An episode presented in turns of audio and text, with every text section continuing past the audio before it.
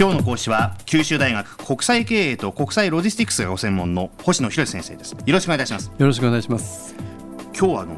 クルーズについてっていうことですけどもそうですね。あの、最近新聞の広告でクルーズ旅行ってよく目にされませんか、うん、見ます見ます。そうですよね、ええ、あの世界のクルーズ市場って非常に大きくなってるんですよね。そうなんですね、規模でいうと世界で2033万人が昨年利用して、え、経済効果は3.5兆円と言われてるんですけれどもでそのクルーズのあの市場の中心っていうのは北米中米カリブ海がもう世界最大の市場なんですね。はいはいはい、はい、でこれが全体の6割大きく離れて27%がヨーロッパでヨーロッパでよくこうエーゲ海クルーズとか来ますよね。ますねでその中で最近無視できないのがアジアの市場なんです。やはりそうですか。はい。うん、あのシェアこそまだ6.5%なんですけど、やっぱり冬な中国人のお客さんを中心にずいぶんこう伸びてるんですよね。ちょっと古い数字ですけど、2009年には150万人を突破したということ。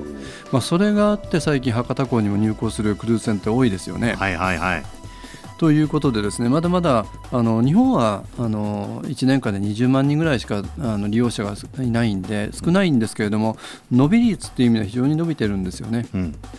で僕もこのグループクルーズっていうのが好きで二十数年も行ってるんですけどそうですか、はい、この間見てくるといろんなこう傾向に気が付くんですけど、うん、一つは大衆化なんですよね。大衆化、はい。うん、なんとなくクルーズっていうと昔の豪華客船っていうイメージってありますよね、えーはいはい、でところがこの豪華客船っていうイメージも今ないんですよね。あそうですか、はい、うん、なぜかっていうとこのクルーズのあの主流と言われているスタンダードクラスっていうのは全体のこう市場の8割なんですけど、これはあの1泊あたりにして70ドルから300ドルっていうぐらいなんですですね。で例えばあの海外旅行に行く時の出費って考えてみてください、はいはい、例えば海外旅行に行くとホテル代宿泊費がかかって、うん、1日3食の食事代がかかって、はいはいはい、クルーズっていうのは全部それが込みなわけですから。そうか、はい、うん、それが1泊さ70ドル相当多くても300ドルっていうと非常に安くないですか？これ若い人でも手が届く範囲ですよね、まさに、うん、そうすると最近はその新婚旅行のお客さんだとかですね若い人が非常に増えてるんですよね。なるほど、はい、はい。でもう一つあの今お話をしたのは大衆化ということでスタンダードクラスというクラスなんですけどあとの3割がその上のプレミアムクラスとかラグジュアリークラスっていう言われるものでこれがもう旧来の合計客船ですよね、うん、えー、あの1泊すると2000ドルぐらいと1泊あたりですから。2000ドル ,2000 ドル。でかつあのスタンダードクラスっていうのはやはり誰もが乗りやすいように3泊から4泊だとか、まあ、長くて1週間なんですけど、まあ、ラグジュアリーになるとよくこう世界一周とか、え。ー、あの2週間3週間当たり前、まあ、こういうやはりその長さにも影響してくるんですよね。で今その大衆化ってお話しましたけど、はい、もう一つ傾向としてはその年齢が大きくあの下がってきてる若返ってるということなんですよね。例えば1995年から2005年までのわずか10年間でですね利用者の平均年齢が65歳から45歳に。えかなり下がってますねかなり下がってますね。10年間で20歳若返ったと。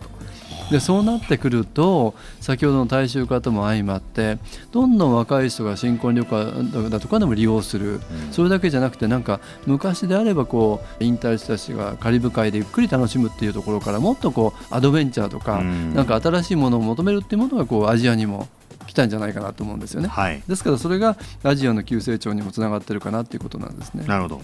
でもう一つの傾向があるとするとこれはあの少数のクルーズ会社による河川化っていうのが見られるんですよね。っていうのは世界の最大のこのクルーズ船を持っているグループってカーニバルっていう会社なんですけどカーニバルっていう会社は全体のあの世界のシェアの48.4%、えー、つまり1社でもう半分のシェアを持っているということになるんですよね。でここは20のブランドを持ってるんです。その中にはですねかつてそのクリーンエザルベスだとか運行してた名門のキュナードっていう会社だとか昨年あのイタリアで事故を起こしたあのコスタっていうありましたよね。コスタコンコルニアっていう、まあ、とんでもない事故でしたけど、うん、あれを起こしたコスタラインとか、うん、まあ、コスタラインっていうのはまさにその先ほどお話をしたスタンダードクラスっていう大衆的なものだし、まあ、こういういろんなこうセグメントをですね同じ会社の中に収めてるってことが言えるわけですよね。うん、で2番目に市場シェアの高いのがロイヤルカリビアンクルーズラインという会社なんですけどこの会社はやはり傘下に5つのブランドを持っていてその一部が博多港にいつもこう定期寄港する会社なんですよね。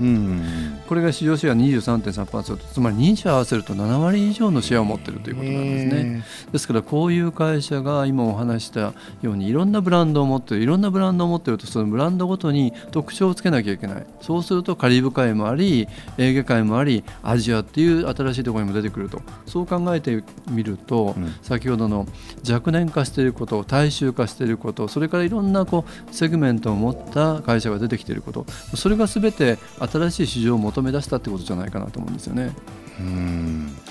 じゃあここまででまとめというか、まあ、要約ということがあると思うんですけど、はい、いかがでしょうか？あのクルーズ船っていうのはなんとなくこう縁遠い存在だったかもしれませんけど利用者が2000万人を世界で超えていること、うん、経済効果が3.5兆円あるということということも無視できない存在であると、うん、そういう無視できない存在であるクルーズ市場っていうものを少しご理解いただきたいと思いました。お話伺っててもびっくりしたんですけどももう大体もうクルーズなんてもう花からも選択肢になかったんですけど今まで、うん、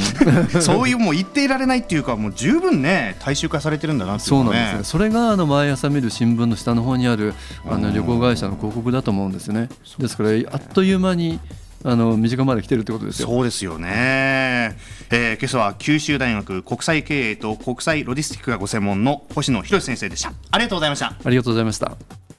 さてここでお知らせです。このビビックスタモニビジネススクール。4月からはビビックモーニングビジネススクールとして番組形態や時間を変更してお送りします。4月からは月曜日から金曜日の毎朝8時50分からのスタート。番組パーソナリティは女性アナウンサーの小浜素子さんです。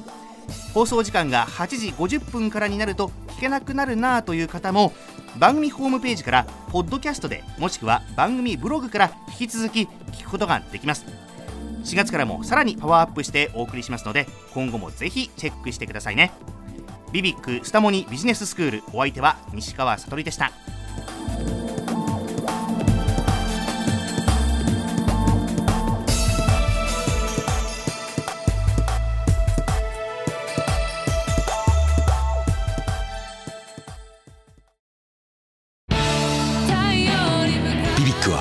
九州で生まれ